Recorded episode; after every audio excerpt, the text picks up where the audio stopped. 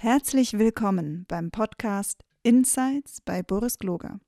Boris unterhält sich mit seinen Gästen über Nachhaltigkeit, Unternehmensgründung, Startups und weitere spannende Themen. Boris Gloger ist Autor, Vordenker für neue Arbeitsformen, Scrum-Pionier und Eigentümer der Boris Gloger Consulting GmbH.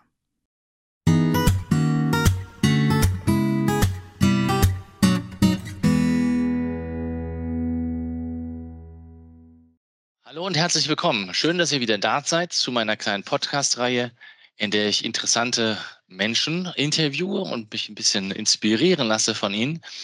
Und heute habe ich mir den Roland Dunzendorfer ähm, eingeladen. Den Roland, den kenne ich, weil er mit der Anna Czerny, unserer äh, Verantwortlichen hier in Österreich für äh, mit Scrum for Schools arbeitet. Und sie hatte auch gemeint, ich soll mich mal mit ihm unterhalten. Roland, schön, dass du da bist. Danke für die Einladung. Hallo Boris. Roland, ich mache es immer so, dass meine Gäste sich am besten selbst vorstellen, weil die können dann immer erzählen, was sie, äh, was sie erzählen wollen. Und ähm, erzähl mal, Roland, wer bist du? Ja, ja ich bin äh, eigentlich vom Beruf, ich fange immer so an, eigentlich noch immer Landschaftsplaner, weil es mir irgendwie schon ganz wichtig ist, auch dass ich eine technische, einen technischen Hintergrund habe. Und bin so vor sieben Jahren in der Zwischenzeit bin ich so in die, in die Bildungsszene hinübergewandert und habe äh, dann äh, 2015 ein, ein, Lernzentrum gegründet äh, für Kinder allen Alters, äh, also wirklich bis von der Grundstufe bis zur, zur Matura und auch weiter, wenn sie länger dort bleiben wollen. Und äh, jetzt bin ich dann wieder zurückgekommen in den technischen Beruf, auch für, für zwei Jahre. Ich bin eigentlich Projektleiter bei verschiedenen Themen, habe immer wieder mit Partizipationsprojekten zu tun. Äh, und so switche ich immer zwischen den Sphären immer herum und finde die, die Verknüpfung ganz schön, weil ja jetzt sehr viel immer darüber gesprochen wird, dass man Quereinsteiger braucht. Und ich bin einfach kein ausgebildeter Pädagoge äh, und liebe aber Pädagogik äh, oder besser gesagt das Lernen eigentlich selbst. Pädagogik gar nicht so, sondern das Lernen selbst. Äh, und so vertiefe ich mich immer wieder da hinein in dieses Thema. Was hat dich denn von, von der Landschafts-, äh, vom Landschaftsplaner zur Bildung gezogen? Also welche Leidenschaft ja, ist denn das? Ja, also äh, was, ist, was die beiden Sachen immer verbindet, ist, ich habe immer mit Menschen zu tun gehabt. Also gerade in Partizipationsprojekten geht es immer darum, äh, da gibt es verschiedene Stufen von Partizipation. Mir war immer wichtig, die, die wirklich volle Partizipation, dass wirklich Menschen bis zur, bis zur Entscheidung mit, mitreden können. Äh, und dann bin ich äh, so, ich habe selbst äh, vier Kinder in der Zwischenzeit, der älteste ist 17 und mit dem, mit dem, dass der in die Schule gekommen ist, äh, habe ich gemerkt, es braucht irgendwie für mich bei der, bei der Bildung etwas, wo ich mitgehen kann. Ja. Ich habe gemerkt, normale Schule äh, funktioniert nicht und wir haben dann zuerst, er war dann zuerst als Freilerner äh, zu Hause und da habe ich gemerkt, dass die, die Struktur fehlt, äh, die einem so einen, einen Halt gibt, also einen gesunden Halt, wo man weiß, man geht jeden Tag zu den gleichen Leuten, hat die gleiche Umgebung, hat eine gewisse Struktur, in der man sich einfach zu Hause fühlt und nicht immer neu orientieren muss. Und so bin ich dann eben dazu gekommen, ein paar Leute getroffen, die auch gesagt haben, ja, wir brauchen was. Beide haben genau im gleichen Alter die Kinder gehabt. Äh, und dann haben wir gesagt, okay, warum nicht? Wir haben zusammen, glaube ich, ich glaube, es waren zwölf Kinder am Anfang. Eine ist dann ausgestiegen, schon die wir gehabt haben als eigene Kinder, zu viert. Äh, und so ist es dann dazu gekommen, dass wir gesagt haben, okay, da macht es eigentlich schon Sinn, ein Lernzentrum für unsere, für unsere Kinder äh, zu gründen. Wie habt ihr das angestellt? Ja, das war, das war ein spannend, sehr spannender Prozess für uns. Also wir haben eigentlich, wir sind mal sehr, ähm, sehr blind hineingegangen in das, weil wir, wir, haben, wir haben gesagt, wir wissen ziemlich genau, was wir wollen für unsere Kinder. Also ein Lernen, äh, das Spaß macht, äh, das immer getrieben ist von der, von der Neugier äh, und äh, das nicht, nicht ein, also wirklich weg von Unterrichten, von in der Klasse sitzen, äh, von Stunden, die, die ganz sehr strukturiert sind, also weg von diesen klassischen Schulelementen ist.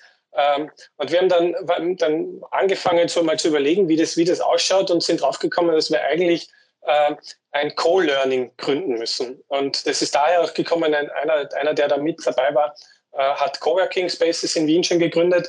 Äh, und uns war auch ganz wichtig, dass das Lernen immer so ein Stück weit am Arbeiten von Erwachsenen dran ist. Also starke Verknüpfung zwischen Erwachsenen und Kindern. Und dann haben wir begonnen, also Ideen zu kreieren. Äh, und nach ungefähr vier Monaten, wo wir so im, zu viert so herumgebastelt äh, haben, haben wir im April entschieden, dass wir äh, nach draußen gehen und einmal eine Informationsveranstaltung machen. Und dann waren dann plötzlich 50 Erwachsene da mit Kindern und viele davon äh, haben wirklich konkret Interesse gehabt, da mitzumachen.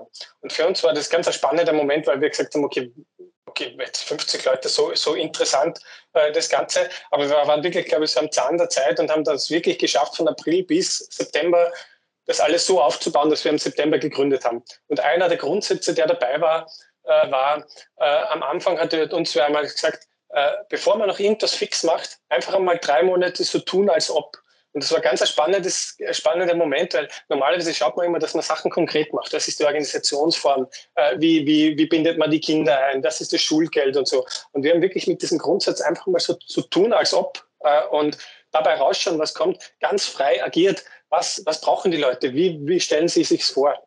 Äh, und das hat irrsinnig geholfen, sehr schnell zu sein. Also da gibt's nicht, hat's nichts irgendwas, was fix ist. Das ist lustig, weil das verbindet bei mir so ein bisschen das mit Scrum auch.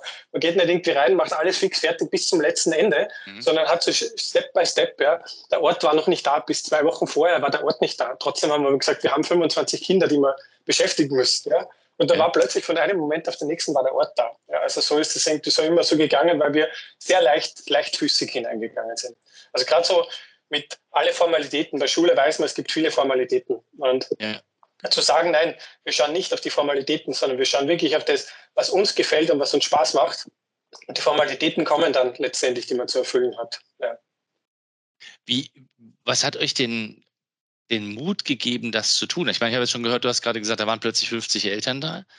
Mhm. Aber das ist ja ein völliger Ausbruch aus der Tradition. Also im ja. Sinne von, ich weiß, was ich meine, wo ich, also jetzt, ich habe zum Beispiel jetzt zwei, ich überlege die ganze Zeit, ob ich sie in die Schule stecke oder nicht. Und weil meine sind jetzt erst gerade fünf und drei und ich denke mir die ganze Zeit, ich will es eigentlich. Und gleichzeitig hast du halt ein Umfeld, in dem das eigentlich normal ist. Ich lebe jetzt ein bisschen mehr auf dem Land wieder ein Stückchen. Das ist noch normaler und alle sagen dir, hm, Kinder sollten da hingehen, allein um die anderen Kinder kennenzulernen. Und was hat euch die, diese Zuversicht gegeben, zu sagen, wir probieren das ganz anders? Ja, also äh, ein Stück weit, die zwei von, von den, den Mitgründern haben schon, also ich und eine, eine andere, äh, die Florenz, die haben, wir haben schon unsere Kinder als, als Freilerner begleitet. Das heißt, wir haben schon die Gewissheit gehabt, dass am Lernen nichts schiefgehen kann. Äh, man kann Kinder gut begleiten, wenn man selbst äh, interessiert ist an Bildung und ich sage nicht einmal äh, äh, Bildungserfahren, sondern wirklich interessiert an Bildung und interessiert ist an, an, an Lernen, neugierig oder so, dann kann man das. Äh, und das hat uns einmal die eine Sicherheit gegeben.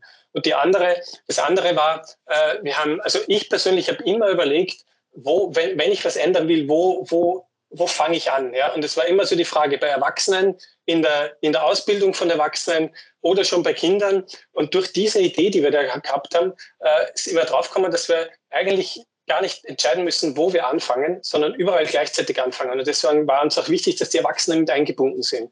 Und die Gewissheit haben wir daraus, daraus gehabt, äh, es, alle, die da damals da waren, haben uns bestärkt. Also wir haben grobe Fehler gemacht bei der Präsentation damals zum Beispiel gesagt, wir wollen keine Pädagogen, ja, obwohl es nicht darum gegangen ist, keine zu wollen, sondern wir wollen Pädagogen, die mitkönnen mit so einem, einem relativ projektorientierten System.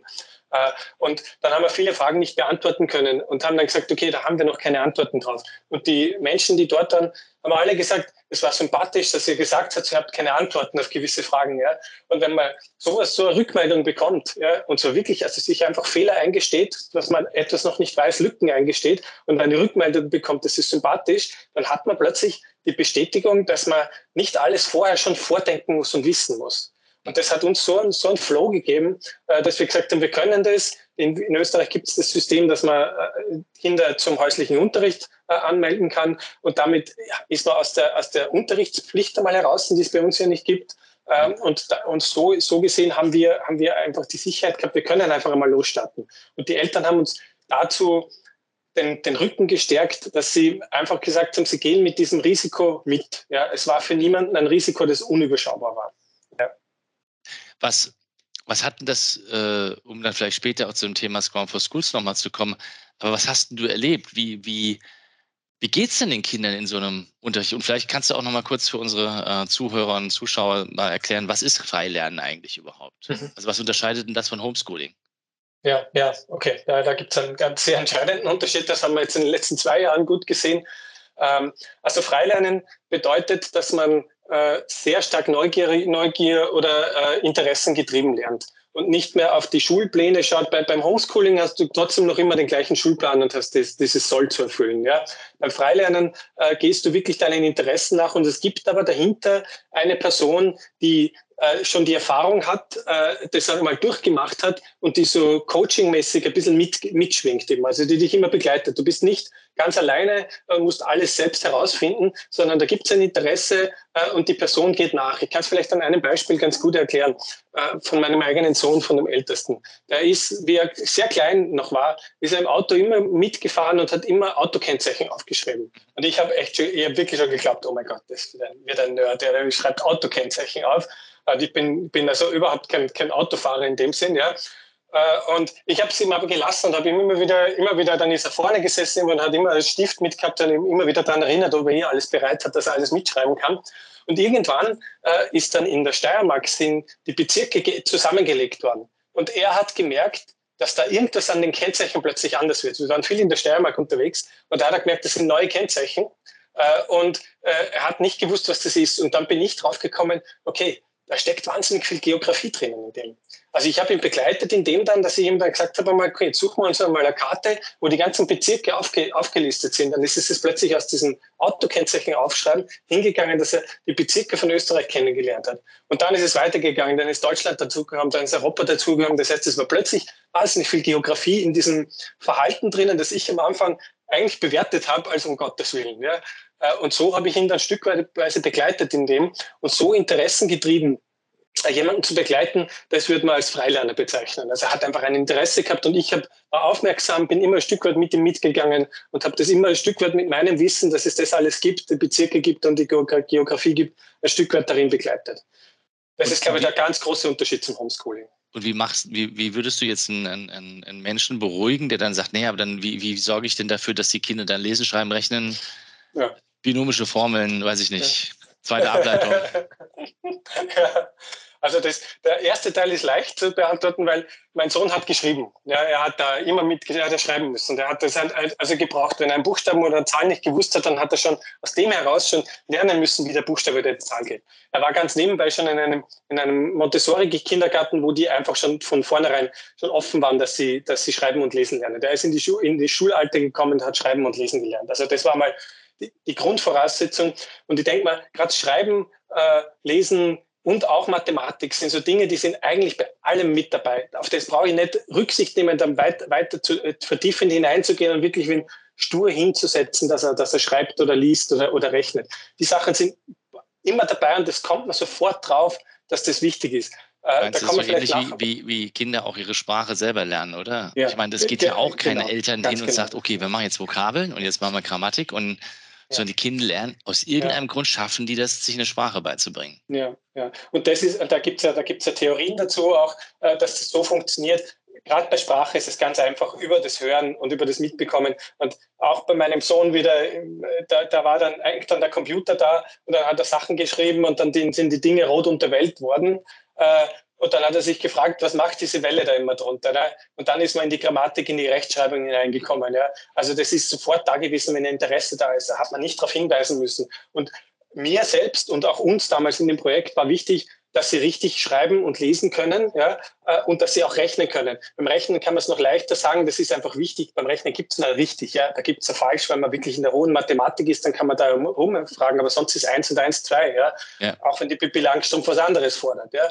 Aber ja. grundsätzlich ist es, ist es einmal so. Äh, und beim, beim, bei der Rechtschreibung, da gibt es ein bisschen Varianten ja, davon, aber sonst gibt es auch grundsätzlich ein richtig. Und jeder, der SMS oder solche Sachen kriegt mit hunderten Fehlern drinnen oder eine Beschreibung, die nur von früher zumindest aus dem Chinesischen ins Deutsche übersetzt worden ist durch Google, der weiß, wie lächerlich das ist, wenn das alles falsch ist. Ja. Also das war uns persönlich ganz wichtig und durch unsere Wichtigkeit haben die Kinder das natürlich auch mitbekommen. Also wenn wir immer wieder gesagt haben, schaut mal genau hin oder die Älteren gesagt, den Älteren gesagt haben, vielleicht könnt, könnt ihr mal korrigieren bei den Jüngeren, wenn die Jüngeren das so spielerisch irgendwie zulassen, das war uns ganz wichtig. Ja.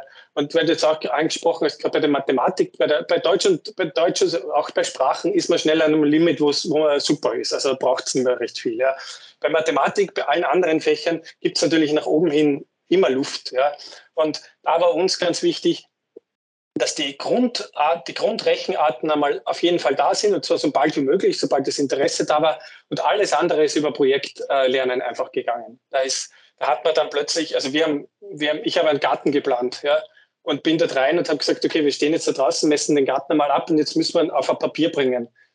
Wir Maßstab rechnen. Und schon sind alle möglichen Rechenarten drinnen gewesen. Und ja, das war überhaupt kein Problem, dafür Interesse zu entwickeln, weil es ganz konkret für etwas war. Ja. Es war einer aus, der, aus dem U-Bahn-Bau in Wien da. Also da war ich selbst aber wieder richtig Lernender, wie der Kegelschnitte gezeigt hat. Etwas, was stinklangweilig in der Schule war, katastrophal sowas zu konstruieren. Und der ist hergegangen und hat gezeigt, U-Bahn-Station U2, U5, wie die verschnitten ist, mit Röhren verschnitten ist und hat gezeigt, wie Kegelschnitte ausschauen und was er rechnen muss. Und das war plötzlich so spannend, weil er gesagt okay, genau für sowas brauche ich das. Das ist nicht irgendein Herumgezeichne, sondern das ist, wenn ich Techniker, Ingenieur werden will, dann habe ich mit dem täglich zu tun, solche Sachen. Und damit war es einfach spannend. Ja. Und jeder, der da Interesse gehabt hat, ist da jedes Mal wieder zu dem hingegangen und hat sich nur, den, die haben den richtig ausgesaugt, ja, vom Wissen her. Jetzt habt ihr ja ähm, zum so ein Steckenpferd von mir ist das Thema Gründen. Jetzt habt ihr ja quasi eine Schule oder eine Lernwerkstatt oder wie auch immer das jetzt oder Lernzentrum gegründet.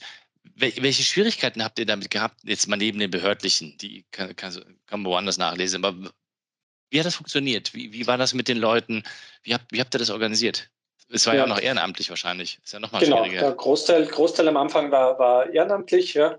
Äh, und vielleicht schicke ich vorweg, dass es letztendlich gescheitert ist, und zwar genau an, dem, an dem, den menschlichen, an den, an den sozialen äh, Ebenen dann, also nach, nach äh, vier Jahren haben wir, haben wir eingestehen müssen, dass wir so, oder fünf Jahren war es, fünf Jahre war es, haben wir eingestehen müssen, dass wir so nicht weiter tun können, also zumindest das große Projekt. Aber die äh, prinzipiell war, war ein, ein großer Treiber, der es uns auch ermöglicht hat, wirklich so eine so ein, äh, ein Flow-Effekt, in den wir gekommen sind. Also wir haben, wir haben gemerkt am Anfang, wie wir darüber geredet haben, eine, eine von den ursprünglichen Gründerinnen ist abgesprungen, dann auch, weil sie den Flow nicht mehr mitgehen hat können. Ja. Aber wir anderen haben gemerkt, einer sagt was und der andere knüpft an. Also nicht so äh, oder oder aber, sondern wirklich so und und dann noch das und dann noch das und da ist so ständig wirklich, wir haben, es war immer ein Feuerwerk an, an Ideen, die da gekommen sind. Und grundsätzlich die Idee hat auch so wirklich gut funktioniert. Äh, wo dann die großen Schwierigkeiten gekommen sind, sind eigentlich mit dem, äh, mit dem, mit dem Geld. Und da ist dann gerade diese Ehrenamtlichkeit eigentlich so ein, so ein Thema gewesen.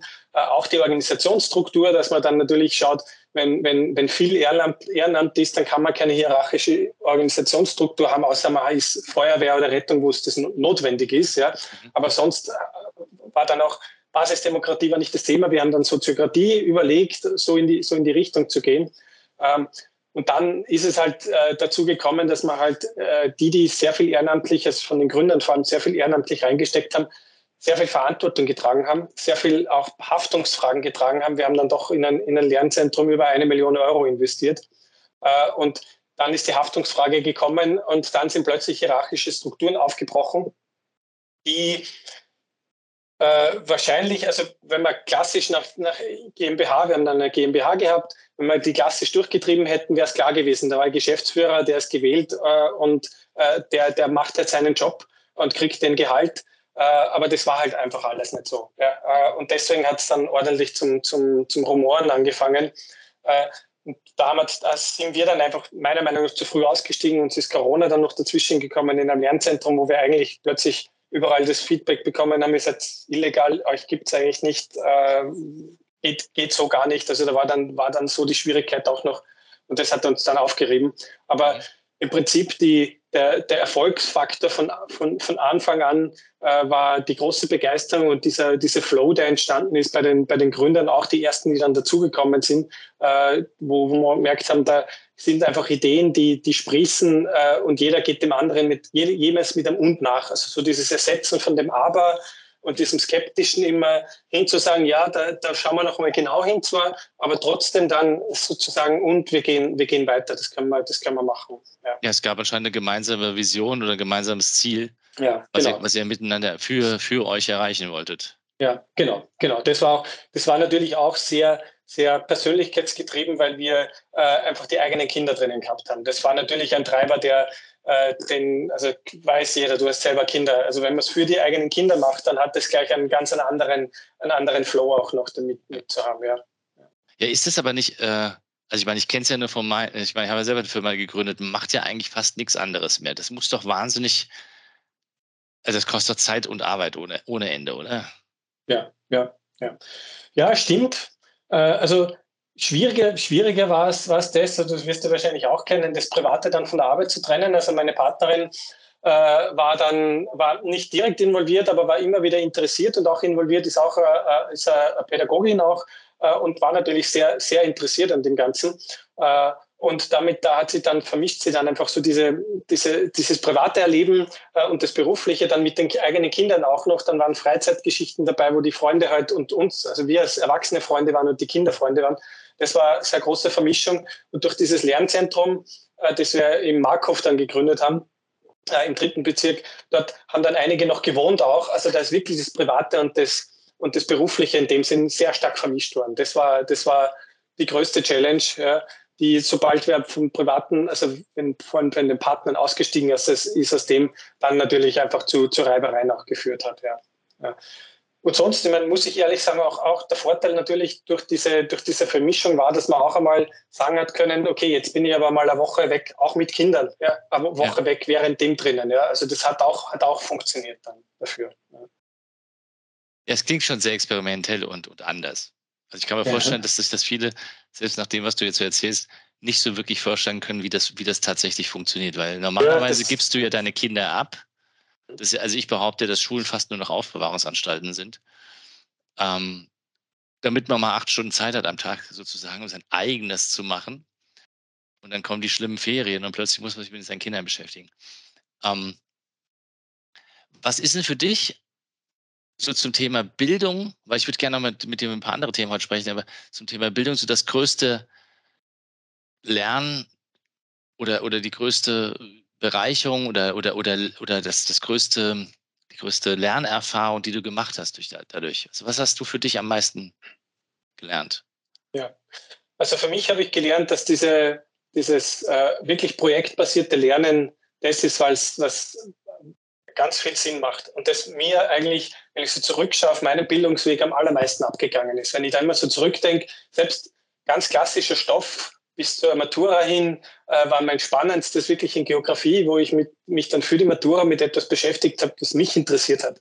Und das verknüpft dann war auch mit anderen, mit anderen Fächern. Also so äh, Projekte herzunehmen, spannende Projekte, die echte Projekte sind, nicht irgendwie gekünstelte Projekte, also nicht irgendwie Kartoffeln zählen und statistisch auswerten dann, ja, sondern wirklich echte Projekte. Kartoffeln zählen und statistisch auswerten, super spannend, wenn man mit einem Gemüsebauern zusammenarbeitet und der das braucht, ja, dann ist es super spannend, ja, aber nicht, nicht rein in der Theorie. Und diese, und diese, also dieses projektbasierte Lernen, das hat auch äh, für mich so den, den Erfolg gehabt, dass man dort auch die, also die Schulfächer als Orientierung nehmen kann äh, und sagt, okay, wir haben jetzt Schwerpunkt zum Beispiel gehen von Physik aus und dann spielt automatisch Biologie, alle Naturwissenschaften mit, dann haben wir was Technisches mit dabei, wie auch über, über Computer, Statistik, das also Mathematik mit dabei. Wir haben immer, wir können eine Sprache dazu tun. Wenn wir sagen, okay, es ist noch wichtig, jetzt in einer anderen Sprache zu machen, dann hat von mir als Englisch, Spanisch, welche Sprache halt da ist, mit reinnehmen.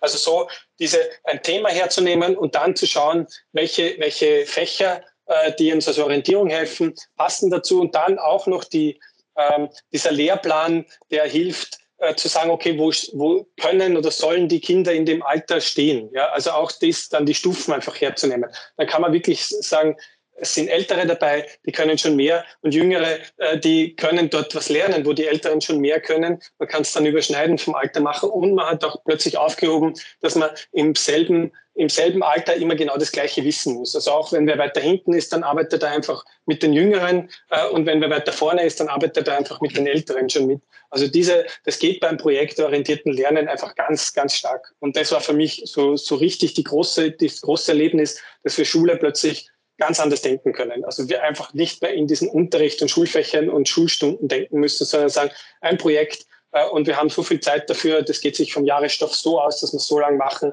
und dann gehen wir los. Und ich meine, du, du grinst wahrscheinlich jetzt als nächstes schon, weil da ist natürlich Scrum das gewesen, wo wir dann einfach gesagt haben, na und wenn wir so ein Projekt so begleiten, dann ist, dann ist Scrum, so sind wir auf Scrum dann gekommen, auch bei uns, ja. die Methode, mit der man das genial aufbereiten kann. Ja. Also das war wirklich, a, das war für uns, wie das eine reingebracht hat, gesagt, ich kenne da etwas, das könnte jetzt ausprobieren, dann haben wir gewusst, okay, das hat, das hat noch einmal so einen Schub richtig gegeben, dass wir die Schüler dann, das habe ich noch nicht gesagt, auch die, ein Stück weit in die Selbstständigkeit mit den Projekten lassen können. Also nicht, nicht sozusagen wieder dann sagen, wir machen die Projekte mit ihnen, sondern wirklich sucht euch ein Projekt, da gibt es Personen, die kennen sich aus, die Ressourcen könnt ihr nutzen und jetzt geht's los. Und das jetzt quasi alleine für euch. Jetzt bist du ja schon eh, jetzt hast du mir quasi eine Steilvorlage gelegt. Ähm, erzähl doch mal, was ist denn der, was ist denn die, der Grund, warum du auch sagst, Scrum for Schools passt irgendwie in den Schulkontext oder in den Bildungskontext? Ja, ja. also für mich hat für mich hat äh, äh, Aspekte, die, äh, die in, es gibt viel Projektunterricht ja, in der Schule. Und wir werden auch beim, wenn wir, wenn wir mit in die Schulen gehen mit Scrum for Schools, werden wir auch immer gefragt, was ist der Unterschied zum normalen Projektunterricht. Ja? Und für mich ist es, sind es, äh, sage mal zwei, vielleicht komme ich noch auf eine dritte, jetzt fallen mir sofort einmal zwei Ebenen ein. Die erste ist, ich habe es, ich habe etwas vorstrukturiert, äh, was einen, einen guten Rahmen vorgibt, äh, und innerhalb von dem Rahmen kann ich äh, die Kinder dann sehr stark alleine lassen. Ja? Und das Zweite ist auch, dieses, ähm, dieses Projekt ist nicht, nicht das, dass ich von A bis Z sozusagen in dem Projekt durchgehe, sondern ich habe so Stufen dazwischen, wo immer Feedbackschleifen drinnen sind. Ja? Und das ist etwas, was für mich den einen klassischen Projektunterricht ganz stark unterscheidet. Und beim Projektunterricht normalerweise habe ich am Ende eine Präsentation und dazwischen gibt es vielleicht noch Feedback von, vom Lehrer, der am Zwischendurch kommt, aber sonst gibt es keine so strukturierten Feedbackphasen, wo ich wirklich die Richtung ändern kann, ein Stück weit. Also das gibt es eigentlich, gibt's eigentlich kaum. Äh, das kennt man vielleicht von der Uni dann noch, aber auch nur, wenn ein Professor wirklich motiviert ist, da was zu tun. Ja. ja oder die Studierenden halt direkt hingehen, aber ansonsten kriegst du genau. kein Feedback. Ja. Genau, genau. Also das sind für mich so die zwei Punkte, wo ich, wo ich gesehen habe, diese, diese Struktur, die da vorgegeben, die da vorgegeben wird, oder der Rahmen, der vorgegeben wird, so ein Stück weit, der ist sehr hilfreich, dann in dieses motivierte, selbstgesteuerte Lernen zu kommen. Äh, und da, da, da haben wir, wir haben dann wirklich schulfachmäßig das auch aufgelistet und gesagt, wir müssen jetzt bis zur Prüfung, bei den, bei den häuslichen Unterricht gibt es eine Externistenprüfung, da muss man dann noch ein gewisses Wissen abliefern, ja. Und dann haben wir gesagt, okay, dann machen wir das einfach auch so. Ihr habt in dem Jahr ein Programm, das wird, wird da, da, holen wir mal alles rein, was in dem Jahr zu machen ist. Und dann clustert ihr euch das so wie, wie im Scrum so, äh, dass ihr das dann sinnvoll miteinander verknüpft und bis zum Ende einfach abschließt. Das ist parallel auch noch gelaufen. Also sogar in Schulfächern war das, war das möglich, das zu machen. Ja, das ja, du, du, bestätigst ja meine äh, These, die ich vor ein paar Jahren gehabt habe, dass genau Scrum da helfen kann, die Kinder in die Selbstorganisation hineinzubringen und dann mit mehr Lust das zu lernen, was ihnen jetzt gerade Spaß macht. Ich meine, auch bei einem wenn man sich das Verzeichnis der Kultusministerien durchliest, oder hier heißt es ja Bildungsministerium ähm, in Österreich, da, das ist schon viel Zeug, was da drin steht. Und gleichzeitig finde ich, ist es relativ wenig. Also das ist ja das, was ich immer, wenn ich mir das anschaue, das klingt nach wahnsinnig viel Zeugs. Und wenn du dir dann anschaust, wie viel es in Wirklichkeit ist, verglichen mit dem, was da an der Uni lernst, ist ja gar nichts. Mhm. Und, mhm. ja, und, ähm, und, das, und ich glaube tatsächlich, dass man das mit einem, oder nicht glaube, wir haben es ja gesehen, du hast es auch gerade bestätigt, mit so einer strukturierten Form des Lernens, die in die Selbstbestimmtheit oder in die Selbstorganisation hinein ähm, agiert, dass dann die Kinder viel einfacher und die Studierenden und, und die Schülerinnen und Schüler es einfacher haben. Ja, ja, ja. Für mich ist äh, vielleicht noch dazu gesagt, so, die, eine der größten Ängste von den, von den, von den Eltern war natürlich immer, äh, geht da nicht irgendwas verloren dabei. Ja? ja. Und äh, ich muss sagen, natürlich, ja, also die Angst kann man haben, wenn man wirklich auf den klassischen Schulplan schaut, ja, und wenn man in Richtung Allgemeinbildung geht, ja, dann kann man natürlich sagen, okay, vielleicht weiß er am Ende von der Schulpflicht noch immer nicht, äh, wer Shakespeare war. Äh, kann passieren. Ja. Äh, für mich, für mich hat einmal eine, eine gefragt dann, ähm, mich ärgert dass ich noch immer nichts weiß über Che Guevara. Weil er hat gesagt, okay, gut, setzen wir uns hin und die nächsten fünf Minuten weißt du was über Che Guevara und den Rest holst du. Ja? Und ich habe gesagt, zu ihr danach nachher dann gesagt, ich gesagt okay, du hast irgendwo gehört den Namen und irgendwer hat erzählt davon und du bist zu mir gekommen und dann hast du das in fünf Minuten gelernt, was für andere vielleicht ein Buch, zwei Monate oder irgendwas irgendwie einfach dir beibringen muss, wo alle anderen, die nicht interessiert sind, das auch hören müssen. Ja? ja. Äh, es geht nichts verloren, was man irgendwie in, in braucht, äh, oder wissen will. Das geht nicht verloren. Ja? ja, es geht viel verloren, was man vielleicht gar nicht braucht, äh, nie angefragt hat und auch im Kopf nie wirklich hängen bleibt. Das geht verloren. Aber, ja. aber wenn du das weiter denkst, das ist ja im normalen klassischen Unterricht auch so. genau. Es ist ja nicht so, dass ich noch genau wüsste, wie die ganzen Kaiser geheißen haben. Also ja. nein, weiß ich nicht mehr. Ja. Und ich habe sie damals ehrlich gesagt auch nicht alle auswendig gelernt, weil es mir zu blöd war. Ähm, Und, und gleichzeitig, wer sagt denn, dass jetzt, also ja, Shakespeare macht irgendwie Sinn, dass man auf Shakespeare gehört, aber es gibt garantiert andere Autoren, die wir, also die ich nicht kenne, wo jeder Österreicher sagt, der muss man kennen und, und umgekehrt, es ist, ich finde, das ist, das ist so, so austauschbar. Es gibt überhaupt keinen Grund zu sagen, das ist das richtige, das ist der richtige Fächerkane. Ich werde nie vergessen, wie mein Philosophieprofessor zu mir gesagt hat, als ich damals in der Fachschaft gefragt habe, sagen Sie mal, was sollte man denn jetzt lesen? Ja, macht ja irgendwie Sinn auf den ersten Blick, dass du, dass du weißt, welche Philosophen irgendwie wichtig sind, wenn du Philosophie studierst. Dann hat er gesagt, da unten ist eine Bibliothek. Und dann habe ich gesagt, ja, wen denn jetzt? Benjamin oder Kant oder Hegel oder Lessing oder wen? wen? Er sagt, da, ist unten, da unten ist eine Bibliothek. Ihr habt eine halbe Stunde gequält. Ich wollte unbedingt diese Leseliste haben und hat er gesagt, ja, er macht uns eine, wir haben sie nie gekriegt. Also die, die, ähm, ich, das ist wirklich vollkommen egal fast, äh, wenn man da richtig drüber nachdenkt. Also kann ich, kann ich da auch noch erzählen, wirklich eine von den größten Challenges war, ich habe dann so einen, so einen, einen Lernbegleiterkurs äh, auch angeboten, äh, ist so basiert auf ein äh, natürliches Lernen, hat das geheißen, und da haben wir ein bisschen was weiterentwickelt. Und eine von den größten Herausforderungen dabei war wirklich am Anfang, sich mit der Gruppe hinzusetzen und nichts zu sagen. Und die Gruppe ist immer gleich als erste, okay, wie fangen wir denn jetzt an? Ja, und ich habe gesagt, ja, wie fangen wir jetzt an? Ja? Und äh, dann ist irgendwer mit dem ersten Interesse gekommen und hat das gefragt. Und dann haben wir gesagt, okay, jetzt ich antworte auch nicht drauf, ich sage auch nicht, was die Antwort ist, sondern äh, arbeiten wir die Antwort. Was ist für euch die Antwort? Jeder etwas, ist etwas gekommen. Und es hat nach ein, ein paar Tagen war es dann so, dass wir quasi ich sie wieder zurückholen müssen dorthin, wo ich einmal den Plan gehabt habe, dass wir hinkommen, ja, äh, weil das Interesse so groß war, dass es eine Richtung gegeben hat. Und ich glaube, das ist, das ist die, die, größte, die größte Sache äh, beim Lernen auch, wenn man äh, äh Neugier hat. Und äh, wenn, man, wenn man Interesse hat und äh, natürlich eine gewisse, eine gewisse Intelligenz, also eine gewisse Fähigkeit, kognitiv zu denken, ja, äh, dann ist das Allerschlimmste, wenn wer reinkommt und sagt, und so geht's jetzt. Ja.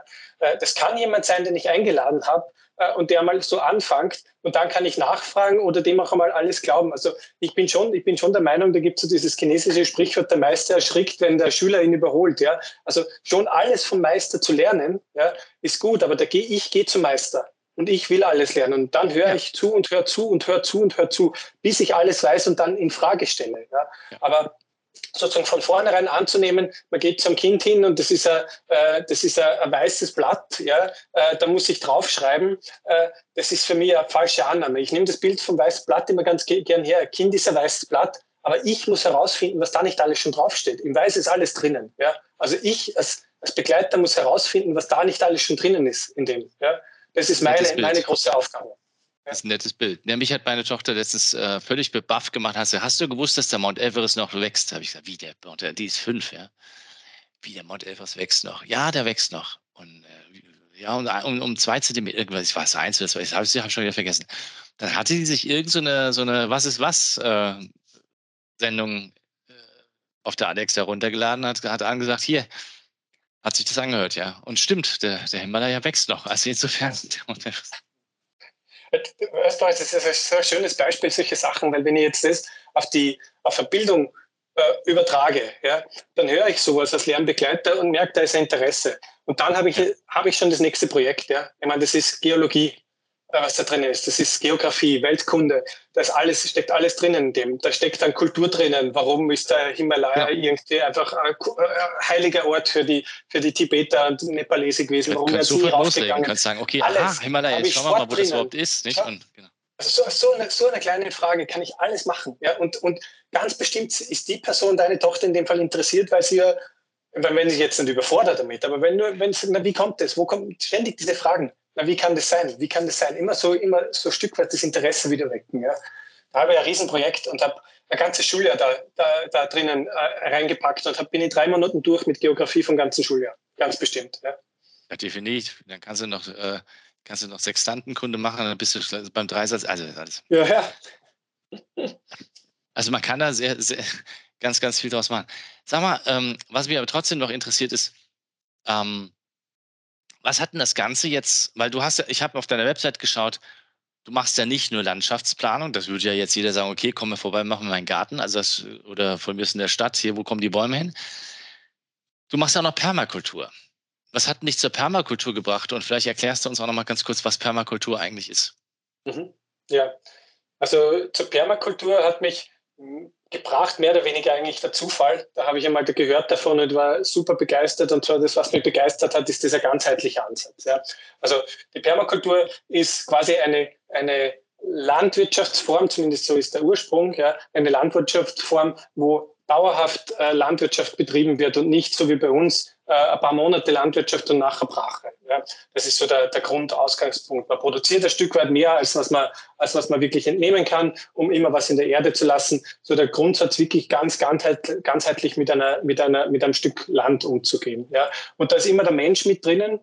Äh, der Mensch ist sozusagen ein wichtiger Teil in dieser, in dieser Permakultur auch und auch das Haus, wo der Mensch wohnt äh, und auch die Kultur von den Menschen ist, ist da ein Stück weit immer drinnen. Ja. Mich, hat, mich hat an der Permakultur einfach wirklich begeistert, dass ich einen Punkt nehme äh, und von dem Punkt aus zu Kreise ziehe und je weniger, je weiter das weg ist von diesem Punkt, das im Prinzip der Mensch ist, ja, umso wilder kann die Szene, die, die Situation sein und umso mehr kann sie natürlich bleiben, um sozusagen in der Mitte hin dann auch wirklich starke Produktion zuzulassen. Also also so ein Stück weit äh, diese, diese, Kreis, diese Kreistheorie, äh, dass da einfach das passieren kann.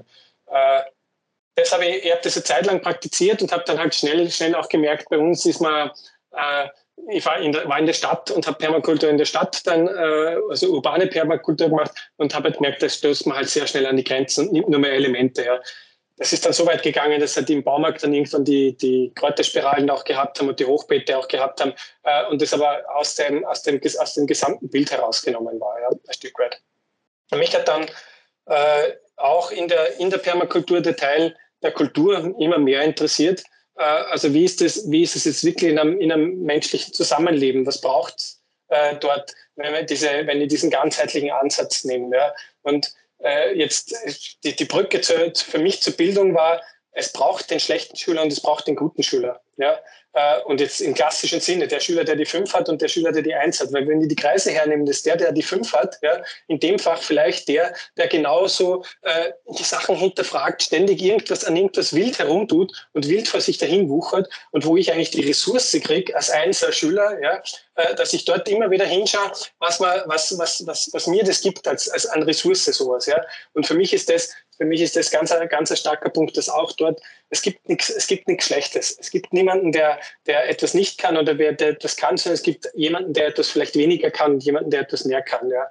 Und da ist das, also da ist verknüpft sich also dieses Permakulturbild äh, mit dem, äh, hat natürlich mit der ursprünglichen Permakultur dann, dann nichts mehr zu tun. Ja.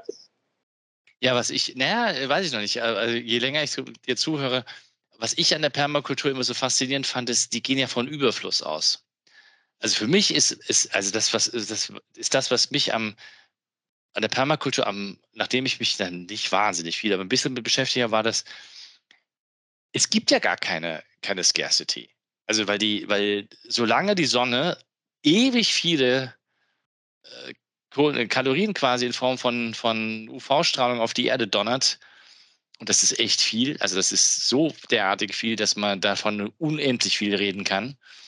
Ähm, würden die Physiker jetzt sagen, äh, in mir sagt jetzt, Boris, das kannst du genauer erklären. Nein, das stimmt nicht, aber es ist schon echt viel. Und, so, und die Natur produziert ja am laufenden Meter Überfluss.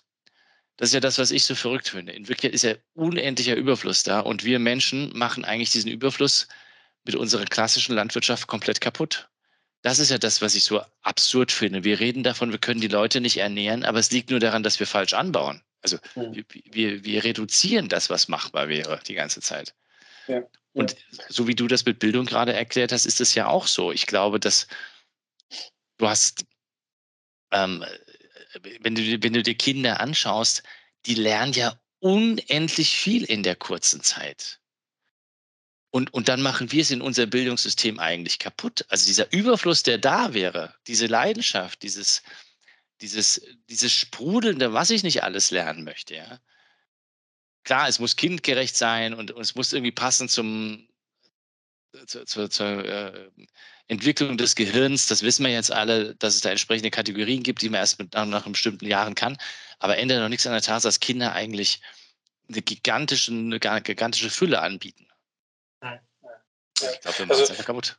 In dem, in dem, du kennst vielleicht den Film Alpha, Alphabet, ja. ne? und da kommt ja die, diese Studie vor, wo man sagt, äh, bevor der Schule sind 98, der, 98 Prozent der Kinder exzellent, ja, und nach der Schule sind 2 Prozent äh, der Kinder exzellent. Und das ist für mich schon genau das Bild. Ja. Also so, so wie du sagst, wenn ich, wenn ich der, in der Permakultur schaut, jetzt sagt man auch, das ist viel mehr Arbeit, ja, aber nur weil es nicht monokulturisiert ist. Ja. Und in der Schule passiert nichts anderes. Ich habe eine Klasse, wo 30 Schüler äh, drinnen sitzen und die müssen zum selben Moment genau das Gleiche machen. Ja. Und einer, der Traktor, der, der, der, der Mähdrescher, fährt drüber und sozusagen unifiziert wieder alles, ja, oder mit der Spritzpumpe. Also das, genau das ist es, nichts anderes ist es. Und ich sehe die ganze Vielfalt, die da drinnen nicht, nicht mehr ist. Und natürlich, äh, wenn ich jetzt, ähm, wenn ich jetzt auch das hernehme, äh, es gibt immer mehr, die nur mehr Mähdrescher fahren, ja, äh, oder nur mehr Spritzen fahren, weil sie sich zusammenschließen. Da fährt einer nur mehr, hat den besten Traktor zum Spritzen und fährt einfach nur mehr Spritzen drüber. Ja. Und eigentlich ist es bei den Lehrern auch nicht anders. Wenn ich in der Bildung äh, Lernbegleiter, Lerncoaches habe, ja, dann geht es nicht mehr darum, dass ich alles Wissen habe. Brauche ich nicht. Und in der Volksschule funktioniert es ja eigentlich so. Da gibt es eine, eine Lehrerin oder einen Lehrer, meistens sind es noch immer Lehrerinnen, äh, die, die die Kinder einfach begleiten, über alle Fächer drüber. Und die können sich dann viel besser einteilen. Aber ich muss nicht alles Wissen haben. Und man, wir haben heute digitale Medien, wo ich Entschuldige, wenn ich einen Mathe-Prof auf YouTube hernehme, der acht Millionen äh, Abonnenten hat, dann werde ich sicher nicht irgendeinen Mathe-Professor in irgendeiner Schule hernehmen und den Kindern den aufzwingen. Ja? Da ist einer, der hat so viele Fans, der wird super sein. Und da gibt es vielleicht noch zwei andere, die ich kann mir auch anschauen. Die haben drei Millionen und vier Millionen äh, Abonnenten. Ja? Also für mich macht das keinen Sinn, ein, ein, Lehrer, ein Lehrer zu sein im Sinne von unterrichtender Lehrer. Das macht für mich überhaupt keinen Sinn, der Beruf. Ja. Ich glaube auch, dass der, dass der leider aber trotzdem nicht im Aussterben ist, weil die, ja. weil die Institutionen das einfordern. Das ist ja es ist ein Macht, ein, und es ist ein Machtinstrument. Es ist ein Machtinstrument. Als Lehrer kann ich ja, und ich, ich, will, die, ich will die Lehrerschaft überhaupt nicht schlecht reden, das ist überhaupt nicht meine, meine Intention. Ich weiß, wie viele es da drinnen gibt, die auch unter dem leiden und die es gerne anders machen würden, aber man wird nicht belohnt dafür, dass man es anders macht. Es gibt die Ideen und die Möglichkeiten, aber man wird nie belohnt dafür. Man wird eher, eher drangsaliert, wenn man es anders machen will. Aber äh, diese, grundsätzlich ist der Lehrerberuf völlig neu zu denken. Ja? Ich bin, ich bin kein Experte auf allem. Ja? Ich brauche in meinem Fach nicht die ganze Physik in- und auswendig können. Brauche ich nicht. Überhaupt nicht notwendig. Ich kann alles wissen, alles einmal gehört haben und die Kinder ein Stück weit durch, durchbegleiten durch das, das Wissen von überall herholen, spannende Sachen von anders, anderswo herholen. Äh, und dann kann ich genauso einen ehrenvollen Beruf haben, der aber natürlich, äh, wenn ich dann in das Selbstgesteuerte reingehe, nicht mehr der ist, der die Macht hat zu sagen, du hast jetzt einen Fünfer ja, und jetzt lern was, damit du dann Vierer bekommst. Ja. Die Macht habe ich natürlich nicht. Ja, ist eigentlich auch, also aus heutiger Sicht, ich meine, wir reden jetzt mit der Gleichgesinnten, ist ja, das ist ja eigentlich tot. Das macht überhaupt keinen Sinn mehr. Es ist, äh, ja, unsere Institutionen fordern das immer noch ein und werden, und wie du sagst, wird auch noch belohnt. Aber die Schwierigkeiten, die es da draußen gerade auf dieser Welt gibt, wird dadurch, werden wir dadurch nicht lösen. Also weil ja. schaut, man schaut sich die Welt, Welt gerade an, die ähm, in allen möglichen Bereichen vor der, vor der Katastrophe und der Krise steht. Ja.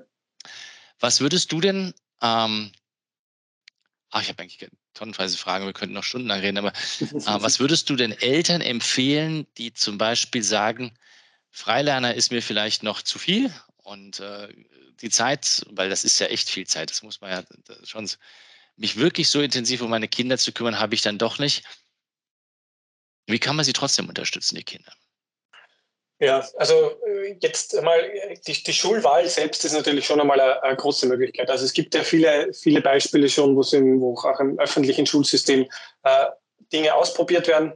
Äh, und auf das kann man schon einmal schauen. Da gibt es egal, sind das jetzt die Ökologschulen zum Beispiel, die sehr viel Ökologisches drinnen haben, die auch anders denken, die mehr im Projektunterricht drinnen sind, wo man schon merkt, dass Lehrer, äh, Lehrpersonen oder vielleicht sogar die Direktorin, der Direktor einfach schon Engagement zeigt. Also so auf sowas zu schauen, ist einmal, glaube ich, eine erste, erste Möglichkeit, nicht die nächste, nächstbeste Schule zu nehmen, die nur im Umfeld ist oder vielleicht sogar im Wechsel also bei den Volksschulen geht es relativ, relativ leicht noch. Da hat man sehr viel, sehr viel gute Schulen, aber auch so im Wechsel vielleicht nicht einfach nur zulassen, dass die Kinder unbedingt dorthin gehen wollen, wo ihre Freunde jetzt weitergehen. Also da muss ich schon ein Stück weit auch eine Klarheit als, als Eltern haben. Ja.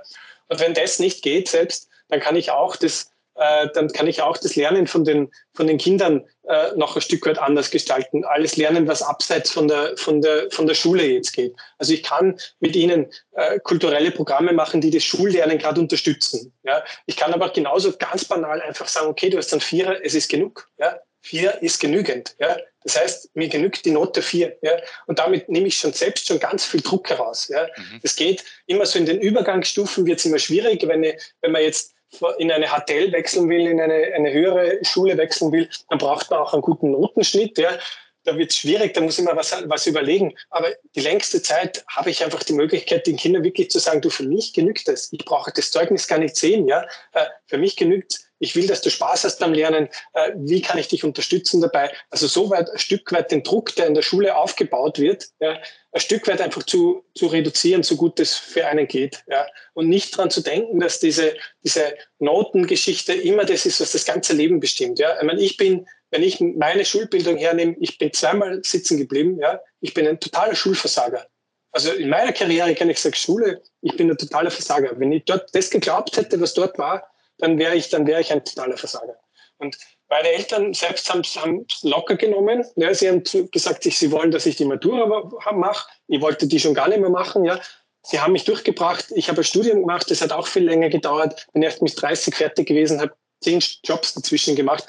Also ich habe meinen Bildungsweg gemacht. Ja. Aber auch, weil ein Stück weit der Druck im, im von, von den Eltern ein Stück weit herausgenommen worden ist. Also ich glaube, das ist die einfachste, die einfachste Möglichkeit, wenn man in dem ganz normalen System drinnen ist. Ja, ja ich glaube, seine Kinder einfach unterstützen und für sie da sein. Ja. Und, und nicht auch noch den Druck zu Hause machen, hm. weil man ähm, einem, ich glaube, tatsächlich überkommenen Bild hinterherläuft. Eine, eine, eines Bildungsbürgertums aus den späten 19. Jahrhundert, ähm, das damals in Wirklichkeit schon nicht funktioniert. Also, also ich meine, das ist ja, ja, wie gesagt, wir ja. könnten noch stundenlang äh, weiterreden. Ähm, Gibt es noch irgendwas, was du sagen würdest, irgendein Thema, wo du sagst, das müssen wir noch besprechen, was jetzt noch irgendwie, was du, was du den, den Menschen noch mitgeben magst? Ähm, naja, für mich ist, für mich ist schon so, so ein Stück, wenn man jetzt gerade an, anspreche, auch noch ähm, Schule. Äh, also es ist schon, es ist schon so, dass man, dass man als Eltern äh, auch Lehrer einfach groß unterstützen kann. Also für mich ist es schon so, ein, so ein Stück weit ein, Thema auch. Du hast, glaube ich, glaube ich, gesagt, wir haben die, die geben die Eltern, die Kinder ja nur mehr ab dorthin in, in Erziehungsanstalten, äh, wenn man es ganz böse meint. Ja. Und ich denke mal schon, dass wir, dass wir als Eltern einfach auch eine große, eine große Verantwortung haben. Äh, wir wollen, dass die, dass die Kinder in einer Schule eine gute Bildung bekommen äh, und gleichzeitig haben wir aber zu Hause äh, oft ein äh, Umfeld, das jetzt auch sehr leistungsorientiert ist, wo ständig irgendwas ist und wo auch sehr stark an, an Fehlern herumgekrittelt wird, wo wenig Selbstverantwortung geübt wird. Und ich glaube, dass wir ein Stück weit als, als Eltern wieder, wieder mehr Verantwortung dafür übernehmen dürfen, äh, die, die Schule einfach schon als, als, aus dem System heraus nicht zu leisten hat. Ja? Also wir als Eltern wieder ein Stück weit auch da, da sein für, die Bildung und die Erziehung, die jetzt, das Wort mag ich, mag ich, nicht, mag ich nicht so gern, weil es so diesen, diesen Pull-Effekt also hat. Also so ziehen finde ich, nicht, finde ich nicht korrekt, aber die Begleitung von den Kindern einfach wieder ein Stück weit übernehmen. Nicht sagen, okay, ja. Entschuldigung, aber da muss ich jetzt mal einhaken. Was ist denn dann, ähm, also du kennst ja bestimmt auch diesen Ausdruck des, der Helikoptereltern. Also was ist denn dann das richtige Maß? Also ist nicht vielleicht genau das das Problem? Also auf die, oder der Überforderung auf der einen Seite, ich bin die ganze Zeit für meine Kinder da, ja. Und wenn, so wie ich aufgewachsen bin, ey, meine Eltern haben, also, Entschuldigung, die waren also für mich nicht da, ja. Also das war das andere Extrem. Und ähm, also was ist das richtige Maß? Also was heißt, ich betüttel und betüttel und betüttel und fahre, spiele hier den Transportbus jeden Tag? Und, und, und, und, was ist das, die Kinder einfach in Ruhe draußen spielen lassen? Wo, wo, ist, wo ist das Mittel? Ja. Also da, da, da sprichst du das ganz was Wichtiges an. Ich meine, Helikoptereltern äh, schweben ja quasi drüber und wollen alles immer wissen. Ja. Und das, das meine ich damit, das meine ich damit gar nicht. Ja. Also ich kann, ich kann ein Umfeld aufba aufbauen, wo die Kinder sich sicher fühlen. Ja. Und das ist nicht ganz und gar nicht, dass, dass ich alles kontrolliere. Ja.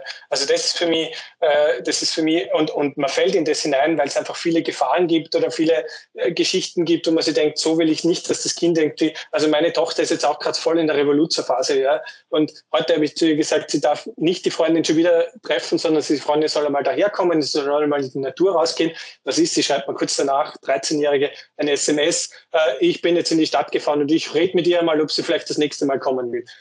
Okay, ja, aber trotzdem, trotz solches, solche Dingen äh, einfach auch den Kindern zeigen, ich bin für dich da. Ja, also nicht, nicht dann wieder nachgehen und nein, jetzt nicht wie auch immer dieses, dieses drüberfliegen und immer kontrollieren wollen, sondern einfach dranbleiben. Und das ist auch das Allerschwierigste, wirklich trotzdem noch äh, Sympathie, äh, Empathie für die Kinder, für die Kinder zu haben, auch wenn alles völlig schief zu laufen scheint. Ja. Ständig immer wieder sich zu erinnern, es sind trotzdem die eigenen Kinder, es ist, man hat sie gern äh, und es ist ein großartiger, großartiger Mensch, der da ist. Ja, ja also ich, ich habe das mal aufgeschrieben. Führen ist dranbleiben. Also in mhm. Kontakt bleiben. Ja? Also mhm. ich glaube, also das ist, glaube ich, das Schwierigste überhaupt. Ja? Und ich, mein kleiner Sohn bringt es mir jetzt gerade auch wieder bei, der ist jetzt drei. Und manchmal möchte man sich am liebsten umdrehen und einfach gehen, weil man so die Nase voll hat. Ich weiß nicht, ob dir das schon mal aufgefallen ist. Also, da ist ja schon älter. Und zum Glück ist dann meine Frau gestern eingesprungen, als ich gesagt habe, ich habe keine Lust mehr, ich gehe jetzt. Ja. Aber, ähm, aber das ist der Punkt. Selbst wenn man stinkig ist, trotzdem da bleiben und sagen, okay, komm, ich nehme dich in den Arm, ist alles wieder gut. Also die, dieses in Kontakt bleiben ist, glaube ich, das Schwierigste, ohne Vorgeben, Vorgaben ständig zu machen. Also das ist so. Ja, ja. ja. Also das ist, für, für, es ist, es ist wahnsinnig schwierig, da braucht man gar nicht drüber reden. Jeder, der Kinder hat, oder ist, braucht man gar nicht Kinder haben. Es ist auch für in der Arbeitswelt ist, ja, ist es ja das Gleiche. Dann kommt man heim und ist die Partnerschaft, die dann einfach, wo alles eitel Wonne sein muss. Ja. Aber so dieses in Beziehung bleiben und den, und den Menschen dahinter sehen, hinter dieser Aktivität, die da passiert, ja, auch noch immer wieder den, den Menschen so ein Stück weit sind, das hilft einem auch. Also für mich ist es einfach eine Brille. Die, ich nehme die Brille ab und im nächsten Moment setze ich die Brille wieder auf und sehe seh die Person wieder. Das ist einfach nur so, so ein Switch, den wir als Erwachsene selbst schon gar nicht mehr schaffen, weil wir auch genau in diesem gleichen immer sich bestätigen, immer weiter. Und eigentlich, wir haben ähnliche Vorgaben wie in, ein, wie in einer Schule. Also in Wirklichkeit sind wir auch immer unter Kontrolle und werden immer bewertet. Äh, und es gibt immer, du hast jetzt so viel Geld, du hast so viel, wenn es über Geld ist oder wurscht, egal was, Autos, ja. Umfeld, wir haben die Lehmwände, ja. Vergleichen ja, wir unsere oder, Lehmwände, welche oder noch, besser? Also, nein, ist ja, kommt irrelevant. Ne? Ja. Äh, und ich glaube, Facebook und Co. haben ein, ein Übriges dazu getan, weil man sich ständig vergleicht und ständig irgendwelche Statusvergleiche produziert und, ja. und sich da bewusst rauszunehmen und zu sagen, muss man nicht. Wobei, ich weiß gar nicht, ob das als Mensch überhaupt geht, dass man sich aus den Statusthemen wirklich raushält. Vielleicht muss man die annehmen und einfach sagen, okay, es gibt sie, aber ich mache was anderes draus. Ja, ja. Dagegen angehen, bin ich mir mittlerweile nicht mehr so sicher, ob das überhaupt geht, weil wir als Menschen einfach so gepolt, also da oben das Hirn agiert halt so. Ja, ja. Also ich habe die Themen auch, ich bin, ich gehe liebend gern Bergsteigen und da will ich das Beste und ich schaue immer, was die anderen haben. Ja? Äh, aber ich, ich, es ist halt, es ist halt, es kann auch ein, ein, positives Vergleichen sein und dann hat man halt einmal das, was auch wer anderer gut findet. Ja? Äh, es muss nicht, es muss das nicht, also Statussymbole sind auch nicht schlecht. Ich glaube, es ist die Menge und dieses dauernde äh, und dieser Stress, diese Leistung, die daraus, daraus erwächst. Ja? Ich glaube, das ist, das ist, das ist das Problem. Ja. ja, genau, sich den eigenen Stress machen. Cool. Lass uns doch äh, einfach nochmal einen, einen Termin machen. Da würde ich gerne mich mehr zum Thema Permakultur ausquetschen. Ich glaube, das ist aber ein ganz wichtiges Thema, um, ähm, um unsere Welt so ein bisschen zu retten. Das glaube ich ist für mich, also ich glaube, dass Landwirtschaft eines der großen, der großen Probleme unserer Erde ist und ein großes Verursacher des Problems. Und es ist wieder das Gleiche wie oft. Es wird so getan, als müssten wir mehr vom Gleichen machen, aber obwohl das Gleiche uns gerade kaputt macht was anders machen würde, wäre es vielleicht weniger Aufwand ähm, ja, und wir könnten. Ja. Aber dazu müssen wir das Paradigma wechseln. Können wir gerne noch einmal drüber reden. Roland, ja. vielen Dank für deine Zeit. Vielen Dank, Boris. Danke für die Einladung. Bis dann. Diese und weitere Podcast-Folgen findest du auf Spotify, Apple Podcasts, YouTube und natürlich auf der Website www insights bei borisgloger.com. Boris Gloger Consulting ist deine agile Strategieberatung. Besuch uns auf der Website www.borisgloger.com.